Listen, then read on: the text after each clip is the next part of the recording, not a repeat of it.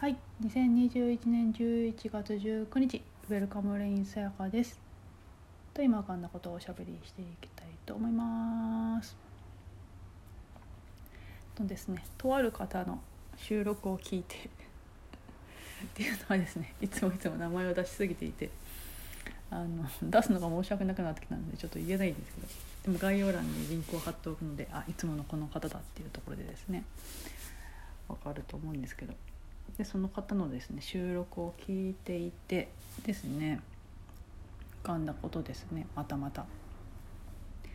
でそのタイトルがですね、えっと、レターへの返信への、えっと、回答をされていてですね「私はどこにあるのか」っていうテーマですね。でこれについてお話ししてるしあとコメント欄の方にも、えー、と文章とかなテキストであの書いてくださっているのでこちらもすごく興味深いっていうか面白いんで読んでみてくださいって感じなんですけど。ですね。でところでそれ聞いてて思ったのがですねなんだっけ。私はどこにあるのかですよね。私はどこにあるのかで思うのがですねえー、っとこれを一言で言うとですね確かめなければあるけれど確かめてみるとないっていうのが私とか自分なんじゃないかなって思うんですよね。で私とか自分とかってもう当たり前に認識されているものとしてあってもう確かめられるなんてことは一致しないですよね当たり前すぎて当たり前のことって確かめられないんで。なので一番あの何でもよくあるけど隠し場所として一番いいところって一番身近な場所とか言いますよね。それがまさにって感じですよね。もう当たり前すぎてそこは確かめられない。探しに行かないから。ですね。そんなものっていうか例えば大切なものとかそんな宝物がですねこんな近くにあるなんて思わないんですよ。だからどっか遠くに探しに行く。探求もそうですよね。あとなんだっけ。今思い浮かんだなタタラタタララの何ですっけ。タタラタインジン・ジョーンズか。インジン・ジョーンズみたいなに宝物財宝探しに行きますよね。なんかああいうのもそう。だからどこか遠くにどこかヒマラヤの奥地とか。もうそうですよね。ヒマラヤの奥地にそういうなんか仙人みたいな人がいてそういう人に会いに行くとか。なんかそういう方がストーリーとしてぽいですよね。だからある意味それも目くらましなのかななんて思いますよね。なんかもうそういう風に植え付けられちゃってる先入観っていうか。だからもう探さないですよね。なんかサスペンス映画のトリックですよね。そういう感じなんか例え長くなっちゃいましたけどだから確かめなければ当然当たり前にあるけど確かめてみようとするとないですねだから昨日もですねえーと「私ってどこにあるの?」っていうその収録のタイトル「私はどこにあるのか」っていうタイトルを聞いて私ってどこにあるかなってこうやって確かめるんですよね。でそうするとどこだ？どれだ？ってなるんですよね。ないぞって。でこうやって確かめるまではもう当たり前にあるんだけど確かめてようやくないことに気づかれるっていうのがなんか結構そういうことで起きがちなやつですよね。何でも。私もそうだし私以外なんだろうな。ちょっと今浮かばないですけどね。でそんなことを書いて、まあ、コメントでもですね、まあ、あるようでないないようであるでまさにそれがあの表現してるのがあの般若心経の色即是空空即是色ですよね。あるようでないないようである。であとはですねその自分って何なんだっていうとこですね自分っていう現象この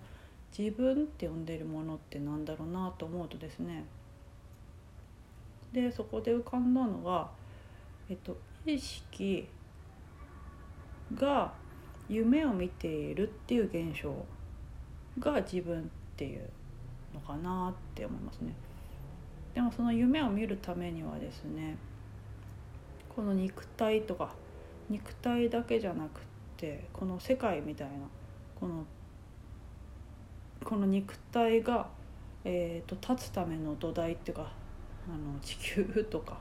地面とかそういうなんかあらゆるものがないとこの自分っていう肉体も成立しないわけなんですけどまあそういうのもね、うん、それは多分ハードウェアかな。ハードウェアもなきゃいけないし、まあ、だからこの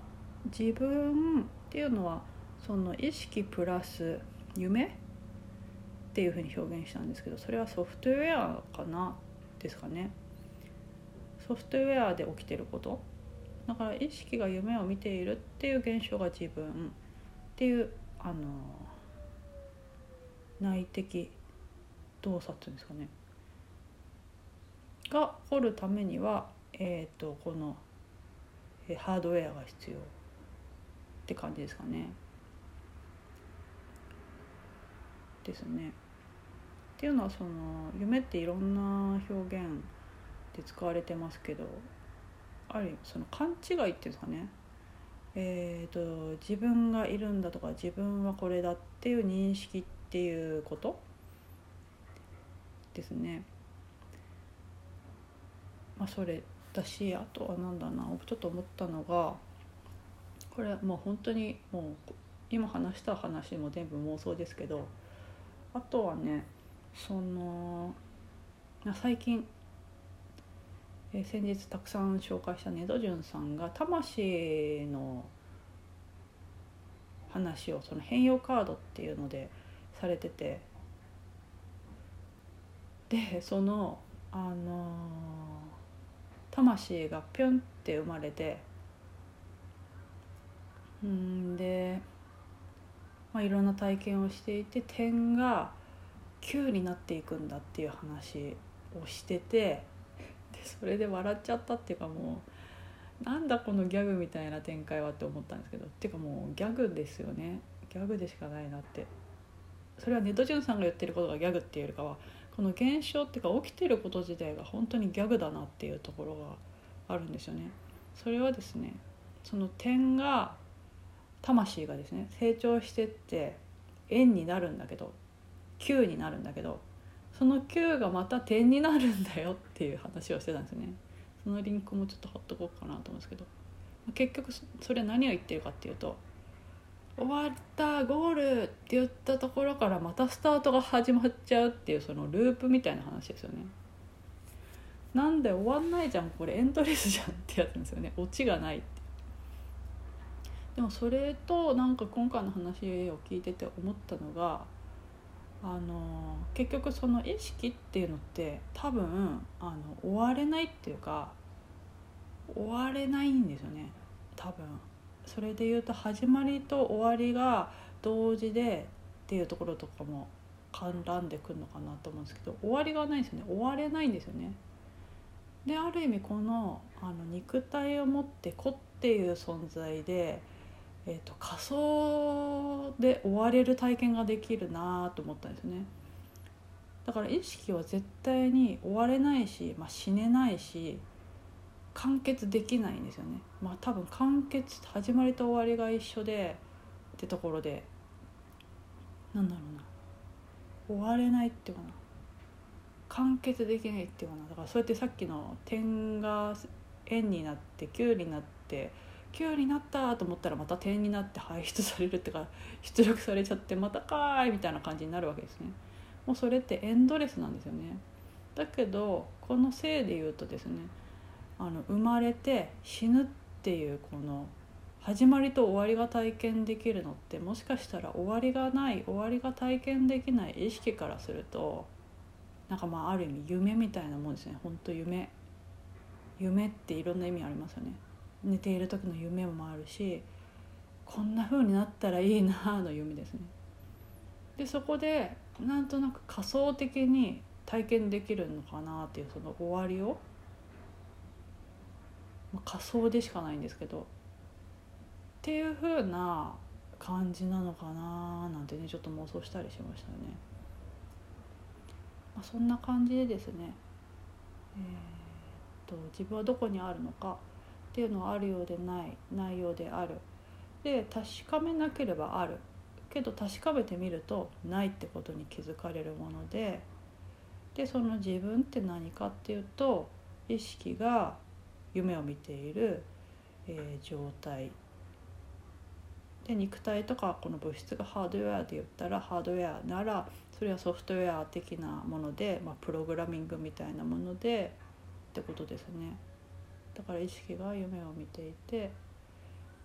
るっていうその、まあ、仮想現実とかとも言うのかなっていう現象が自分ですかね。実際そうですねこの自分って何かっていうとムーさんも言ってましたけどこの見えている風景とか認識とかだってこれって誰とも共有できないというかこの今見ている目線って私にしか見えてないんですよねこの認識とか気づきとか現象起きていることって。という意味ではもうこれもやっぱ自分なんですよね。誰かはまた違うところでですねいて違う風景見てんですねこの世界っていう何かこういう起きてることそれはその人の世界でありそれも自分だから認識体験しているこの現象全てが自分私っていうのはよく言う話ですよね。だから自分なんですね。でその自分って何かっていうと夢意識が見ている夢。っていう現象が自分ですね。で話すとですねあのネズチュンさんの魂の話併用カードも非常に面白いのでリンク貼っておきたいと思います。はいそんな具合で本日もおしゃべりさせていただきありがとうございました。ウェルカムレインセガでした。